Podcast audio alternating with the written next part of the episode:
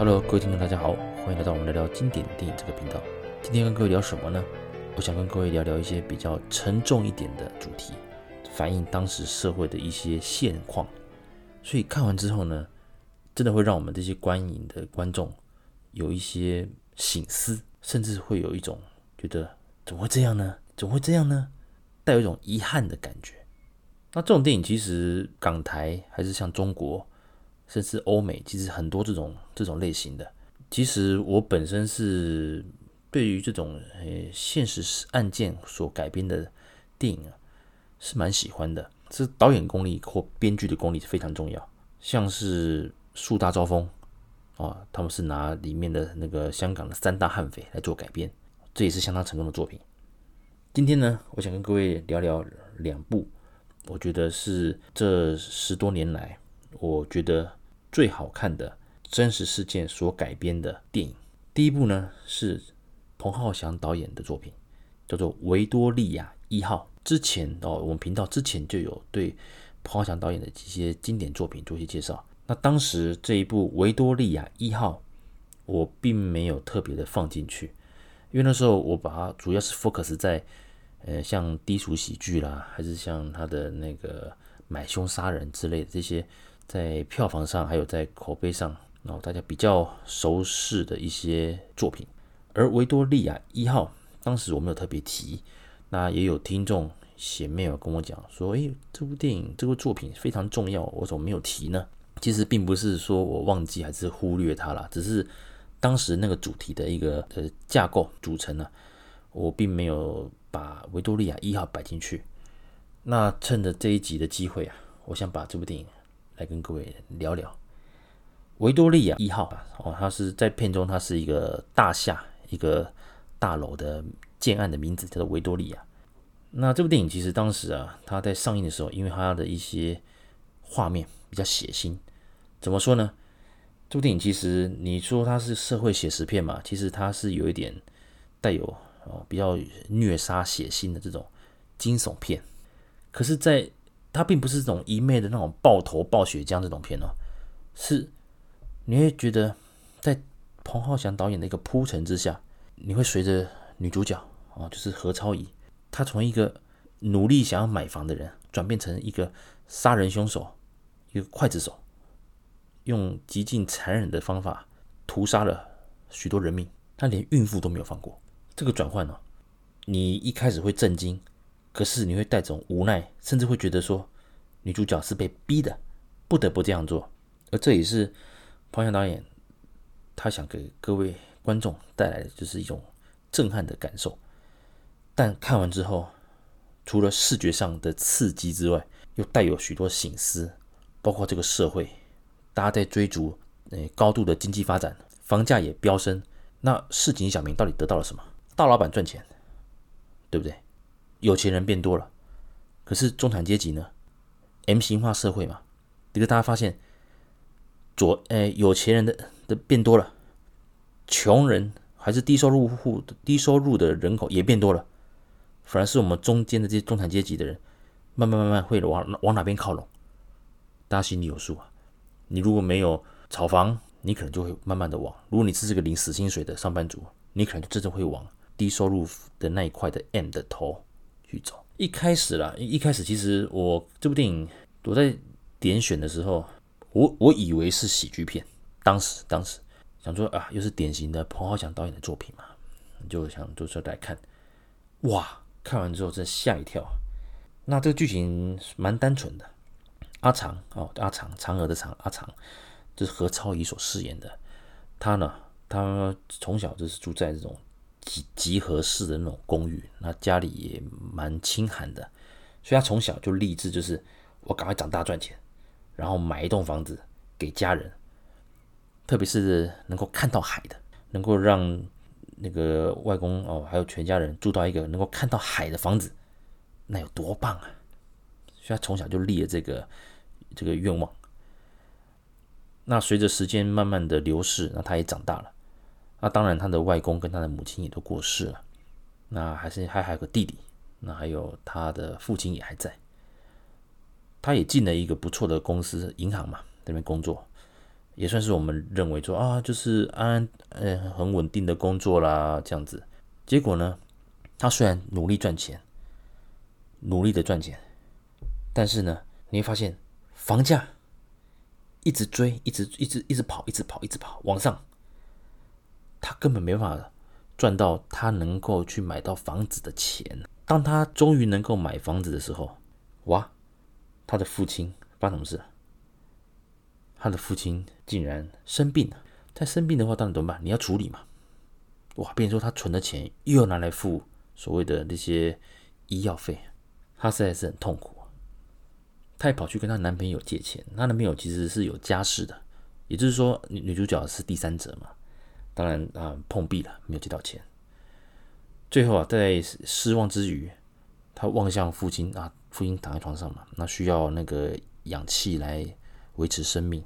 他心一横，就把氧气拔掉了，看着他的父亲就这样子离开。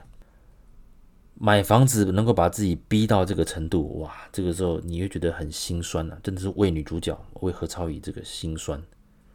好，那有钱了，父亲的保险金也到手了，买房子喽。你知道发生什么事情了吗？因为它的剧情背景在二零零七年，零七年哇，那时候全球房市经济大好啊。也因为房价大涨啊，原本签约了，屋主要卖了，在签约当天他反悔了，他不想再用这个价格，他宁可毁约，他也不要用这个价格卖给阿长。那加价的话，当然阿长也没有办法接受嘛，所以就破局了。他很失望，很痛苦，他想到了一招很极端的方式。什么方式？把我想买的房子做成凶宅。重点就来了，怎么做呢？亲自杀进去，随机杀人了。那这个原因就是我刚讲到，就是整部电影里面，哦，就是比较血腥的一个部分。他进了大楼，他解决了保安，那也到随按了一户人家，啊，刚好女主人也在里面，她怀孕，那也有佣人，他把他们全部杀光之后呢，男主人刚好到家，也被阿长杀掉。之后呢，他又找了一户刚好年轻人在开趴，他也进去了，把他们全部杀光。在这个时候，因为会有因为有这些声响噪音嘛，所以有邻居报警了。那警察就是为了啊有噪音嘛，他就来处理。那这两个警察哇也送命了。总之呢，这个十多人的这个命案呢，就震惊了全香港。哎，果然房价就大跌了，大跌了。甚至啊，要卖房子的，这是之前那个呃呃不愿意卖他那个屋主嘛，也紧急透过中介来联系，也跟他说：“哎、我那那个我要卖，我要卖，我要卖了。”所以阿长啊，他就得偿所望哦，如愿的买到了他想要的那个单位。哇，看到海美呀、啊，但却是一个房间呢、啊，是连床跟柜子都挤不下，很挤很小。但这这个就是他要的，而最后的结尾令人非常的遗憾跟无奈。还有惊讶，为什么呢？零八年，如果各位听众有印象的话，零八年发生什么事情呢？雷曼兄弟啊，这是次贷事件哦，这是那个全全球因为那个哦那个过度放款，然后房贷整个泡沫化，钱收不回来了，世界的经济还有房价整个大跳水，所以呢，感觉你会发现哇，我跟着。我们观众跟着阿长这样子投入这个角色，那他也用了很多手段，如愿买到他想要的房子。结果到头来白忙一场，因为遇到了雷曼兄弟的这个危机，次贷危机，不止香港了，全世界的房价都跳水大跌，然后就结束了。看这边你会发现，哈，就有一种就是女主角真傻，白忙一场。虽然他逍遥法外，因为这变悬案嘛，哦。可是你觉得说这个就是这种，又回到那种所谓的有点黑色电影的这种独特的幽默感吧？可是当时之后你你只不会觉得不会觉得有趣，你只会觉得说很讽刺。女主角忙了一忙了这么多，甚至昧着良心，连自己的父亲都可以把他呃来结束掉，结果是换来是这个结局。所以这部电影其实看完之后，你会觉得很令人省思的，你会觉得说一生庸庸碌碌，其实就是为了生存嘛。那有一间自己的家，特别是我们华人都有个观念嘛，要有个家，要有自己的房子才是完整的。这观念到现在其实还是普遍存在的。不过我在这边当然，呃，每个人的路或每个人生都可以自己选择。那要不要买房，买自己的房子？其实买房也是逼自己，强迫自己做个投，做个储蓄嘛。啊，因为房子毕竟也是个资产，比起买车，哦，买这些或者是买一些名牌的配件啊、衣服、包包之类。买房子当然是逼自己能够存嘛，那当然如果你地段不错，未来也有升值空间。不过当然那个我并没有鼓吹大家一定要在什么时候去投入房地产，只是说大家一定要衡量自己的能力。如果真的没有办法说达到自己能够存到就是头期款，或者是说找不到自己想要的房子，或者说条件没那么理想的话，大家其实可以好好的思考，不用把自己逼到这个绝路。或者说你不要一定要住在什么精华区嘛，蛋黄区，你住蛋白区、蛋壳区，甚至是说到外县市，哦，你可以利用你的通勤时间来弥补这个你无法那个凑出的那个头期款，很多种方式，很多种方式，千万但千万不要像女主角阿长一样做出这么多极端的残忍的事情，到最后只是徒留自己伤悲。他虽然逍遥法外了，可是失去了很多，失去太多了。良心会不安的。而这部电影其实彭浩翔导演给我们带来就是说一种就是功利社会，大家追求的高度紧张嘛，你的生活节奏也快，在追求赚钱同时，其实你也失去了一些像亲情，你身边其实很多重要的人。其实阿长他不一定一定要买到这么好的地段，或者他可以跟着家人其实到其他地方去住，他不不用说一定要花到这么高的预算去买到他想要这个维多利亚的这个大厦的房子。这部电影看完真的是。很多地方值得我们省思啊，所以这部电影其实我很蛮推荐大家去看的。第二部作品也一样是蛮沉重的，甚至比刚刚维多利亚一号还来得沉重。导演是贾樟柯导演，贾樟柯导演呢，他是中国算是中生代的新锐导演之一，相当有人气，也很有名。只不过他的电影其实作品呢，蛮多都会触碰到中国社会，特别是底层的这种。人民的一些故事，市井小民的故事，所以题材比较敏感。像《天注定》这部电影，其实就一直都是被禁播的，哪怕在国外，在海外，其实口碑很好，也有得奖。但是在中国，就是因为触碰很多敏感的话题，所以始终没有办法说好好的能够去解禁上映这样子。这部电影是二零一三年的电影，当时也获得了第六十六届坎城国际电影节的最佳剧本。这部电影它是有四段故事，分别，就是取自四个是很知名的社会事件。其中一段呢，也算是里面就是评价算是最高的一段，就是由姜武所饰演的一个村民，他是一个在山西的一个某个城某个村庄的一个农民呐、他一直不满村长还有财团有挂钩啦，就是等于是垄断了他们村子煤矿的这个经营权。在分红的部分也没有说特别的公平，所以啊，那个姜武所饰演的大海，他始终觉得愤愤不平。当然，其他村民大家都有委屈啦，不过也有人倒是就看得开啦，就是这样啊，反正日子还照过嘛。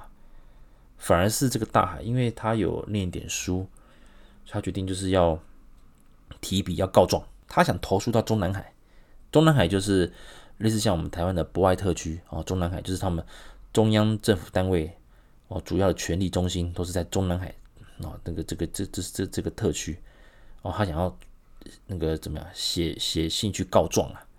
那因为不知道地址嘛，那你拿去邮局寄，邮局他们不会理你啊，所以他就是觉得好像也是被不不不平等对待，被刁难，他自己觉得被刁难了，那他就离开了。离开的时候呢，哇！那个煤矿的老板啊，叫做焦胜利，他买了干嘛？他买了新飞机啊，哦，也是很炫耀啊，这样子哇，全村人都去看，都去看热闹。那这个大海啊，当然就白目嘛，跑去跟焦胜利，哎，就恭喜完之后跟他讨钱呢、还说，哎，你给我一笔钱，我要去上京，我要去告御状，我要去告你跟村长挂钩。那毕竟焦胜利哦，还有钱人，有钱归有钱呐、见过世面的，呃，敷衍他之后呢，事后哦找人狠狠的把大海打了一顿。那大海当然这口气吞不下去，他从家里找了猎枪，准备要收证，要好好的报仇。他带着枪去哪边呢？他跑去会计的家里，逼着会计要把这个村长这些肮脏事啊，这些账啊，能够写一个证词出来，那作证那种证词，一个告白书、自白书啊，自白书。会计当然不会写嘛，他说神经病，我干嘛帮你干什么？哇，枪掏出来了，就说你不写，我就把你崩掉，把你打死。会计反正写死写是死，不死也是死，心一狠，就说不然你打我啊，把我打死啊。他就不配合嘛，诶，大海真的啪就把他打死了。这一段的震撼，这这是他杀的第一个人嘛？这个震撼感，其实跟我们在看维多利亚一号一开始那个阿长进大厦。把保全员的脖子勒起来的时候，他原本只是要制服他，后来保全员他伸手勾到了那个美工刀，想要把那个塑胶绳划掉，想不到一划，哇，太用力了，把自己的动脉给插到了，就死掉了。你就开始觉得，喂，哇，有感觉，感觉到了高潮要来了，就是非常高潮，就是这部片的一个重要的地方开始要来了，它的铺陈嘛，前面都是铺陈嘛，他准备开始杀人了。你就震撼了，我说哇，真的开枪了，而且其实这个画面是其实是蛮逼真的。我第一次看这部电影的时候，其实我也吓一跳，说哇靠，不会吧，就这样打下去了？之后他出门，那遇到会计的老婆，他照开一样把他打死。总之呢，一路这样过去，就把村长还有焦胜利等人都打死了，而他自己也没有离开，就要这样子默默等警察来。这一段。很简单，很单纯，可是你会觉得你很同情大海，而且大海他杀的人其实都是这些权贵啊，所以你在某程度上来讲，还蛮大快人心的，还蛮大快人心的。当然最后他还是受到了一个法律制裁嘛，哦，这个是当然就是因为是真实事件改编。好，这是第一个。第二段故事呢？是讲就是一个连续抢劫杀人犯，这杀人犯呢，他很他的手法残忍，都是爆头的，这也是真实故事改编的，都是爆头，就是诶拿用手枪对着被害人，就是近距离的把他头打爆，所以基本上是不会留活口的，都是在什么时候，在被害人从银行取款出来之后，他尾随嘛，在伺机找机会把对方打死。那这个角色呢，是由王宝强所饰演的，其实王宝强真的是演技不错。我真的，他不是说他不是只会演喜剧哦，他其实真的蛮会蛮会演戏的。这个我个人是哦蛮蛮蛮欣赏这位演员的。他就是这个亡命之徒啦，一个悍匪。可是他他都是孤军作战，而且他很会躲藏，犯案的手法也很利落，所以其实很难抓到他。那有一天呢，他当然趁着过年，他就回到老家，途中啊，他被他骑着机车嘛。他被三个呃抢匪哦土匪啊拦住，就想想不到这三个土匪啊拦错人了哇！可那个王宝强啊，他在里面叫三儿，他他在家排名第三嘛，枪拿出来啪啪啪，就把那个这几个抢匪哇，这个几个倒霉的抢匪，好，他们遇到更凶的，把他们打死了。最让人吃惊的是，他打死人的时候是完全没有什么表情的。好像仿佛就跟喝水一样自然，所以这一段是让人觉得，诶，他异常的冷静。后来他回到家乡了，当然就过年嘛。他的小孩子进来也发现，诶，他竟然有手枪，诶。不过王宝强他也并没有特别的闪躲了，在晚上大家在放烟火的时候，他也展示他的手枪，趁着烟火在这样嘣嘣那种冲天炮啊，啪啪啪这种声音的时候，他就秀了他的手枪，开了几发给他儿子看。在某程度上来讲，算是导演让他有一种，就是毕竟他常年不都不在家嘛，啊，在外在外犯案，哈，常年不在家，所以这也是他唯一跟儿子能够有一个比较父子独处的温馨时刻，他就秀了这个枪给他看。之后当然他就一样，在家里哦，就是短暂的待了之后呢，都都很都很平顺。其实这部电影其实到现在是很平顺。就是一个悍匪回到家里，然后很低调的的来，很低调的离开。他老婆似乎知道些什么，可是又不必不不方便说什么。那画面带到王宝强，他又去犯新的案子了。一位妇人取完款出来，王宝强已经观察很久了。就在富人取款之后出来，还跟路上哦，跟那个带着小孩子的妇人打个招呼，哎，对小孩也不错，很很客客气气的，很亲切。一转头，啪，那个王宝强就犯案，就把他打爆了，然后钱拿走，很熟练的，马上塞入准备的一些袋子，交换之后换装，拿着包包离开。这一段的冲击性当然没有像第一段就是江武的那个煤矿的那一块的一个。呃，杀人呃怎么样？呃，有张力。可是，在整个来讲的话，我个人蛮喜欢这一段，就是说，他是一个王宝强是一个父亲，他出外打工，一年大概就是只能回家一次。这是一般许多呃，在中国的内陆或是比较穷乡僻壤的地方，常常那个年壮年人、中年人啊，或者是年轻人。或是年轻夫妻都会把孩子放在故故乡嘛，然后他们就去沿海的大城市去工作。那利用在春节的时候回家乡嘛，就是所谓的就是这种模式。王宝强也是，只不过他出去他就不是做正当工作嘛，就是以这种杀人抢劫为生。当他回到家之后，又发现自己跟这个家、跟母亲、跟兄弟都格格不入。妻子虽然知道些什么，可是也没办法拦阻他，而王宝强又继续走上了这个不归路，你会觉得很沉重的。第三段故事呢，是由赵涛主演，赵涛这位女主角也是很会演戏，而她也是贾樟柯导演呢，呃的御用女主角。基本上这近期的作品哦，其实贾柯樟柯导演的作品呢，蛮多都是由赵涛所来担任女主角。而他们自己也，他们也是夫妻啦。他是一个个，他在里面饰演一个叫叫小玉，他的个性很刚烈哦，算是一个呃性格很直，而且也爱打抱不平，很有正义感的女孩。那她当然哦，就是在一间那个三温暖的店，桑拿店工作。那其实他做的是前台啦，前台就是所谓的就是做一些外场的人员，那做还有做清洁啦。带客人啊，然后收钱啊，她并不是真正服务的小姐，但是呢，遇到了想要占她便宜的客人，强逼她一定要来服务。她一直强调，她只是做外场，她没办法去帮客人服务。可是甩了，可是甩了门几次，客人也不爽啊，把钱掏出来，就是狂打她巴掌，打那个赵涛，打女主角巴掌，就说，呃。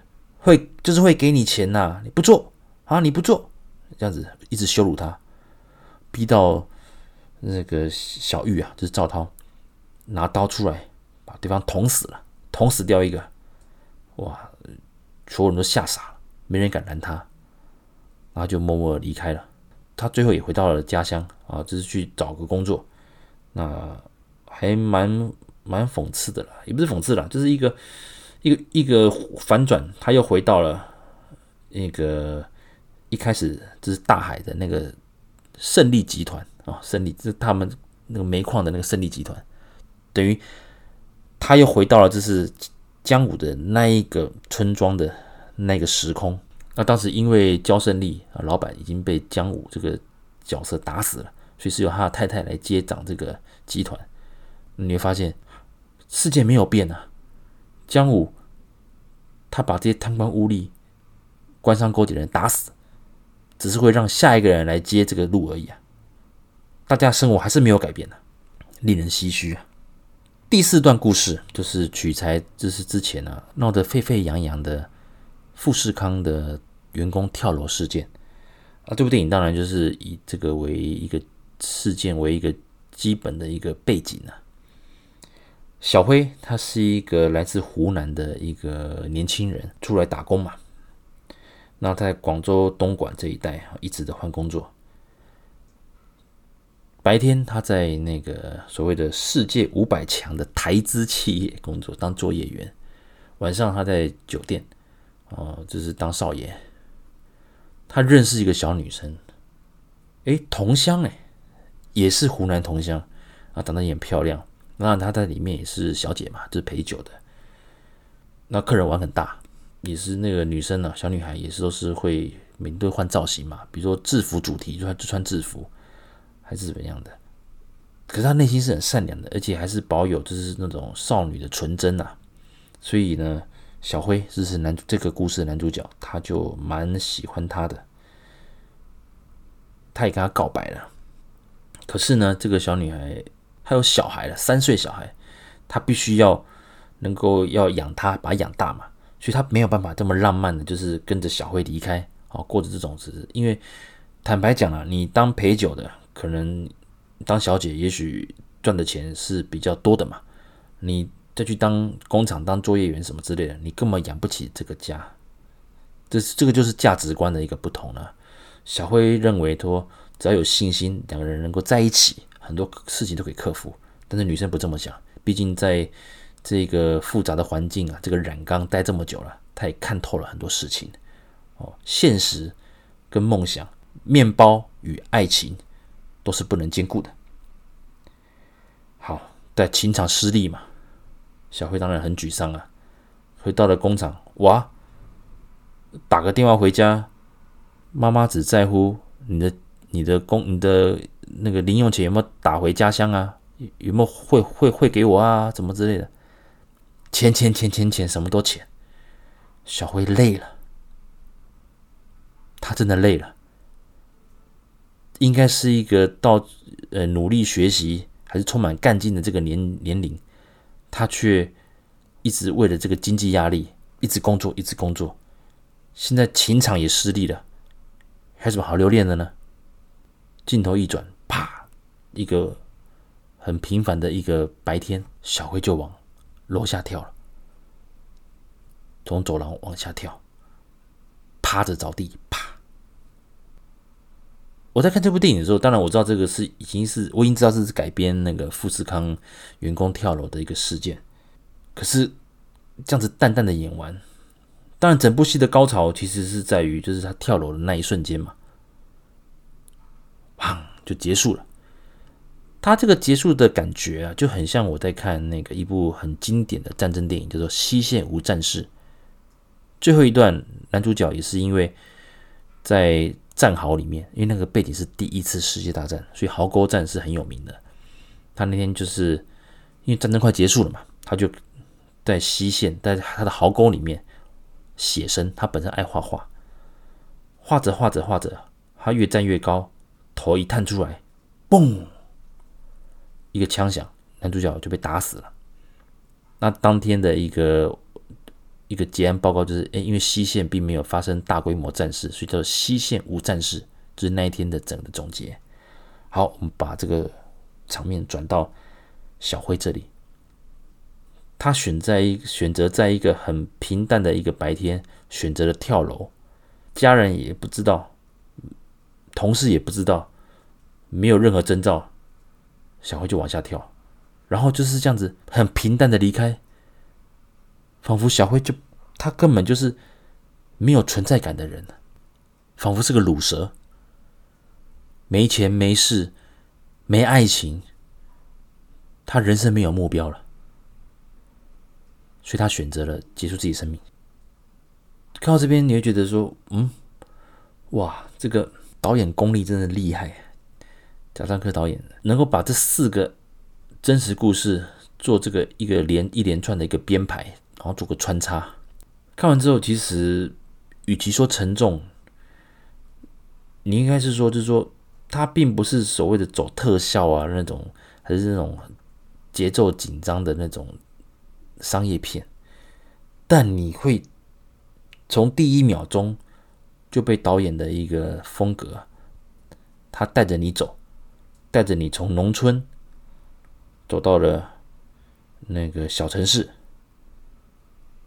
走到了大城市，走到了你我身边的作业员，还是酒店小姐、三温暖，还有在偏远偏乡的辛苦的农民，仿佛他们就是在你的身边，你会有一种置入感，就觉得说你很快就是会投入他要给你的这四段故事的一个启发。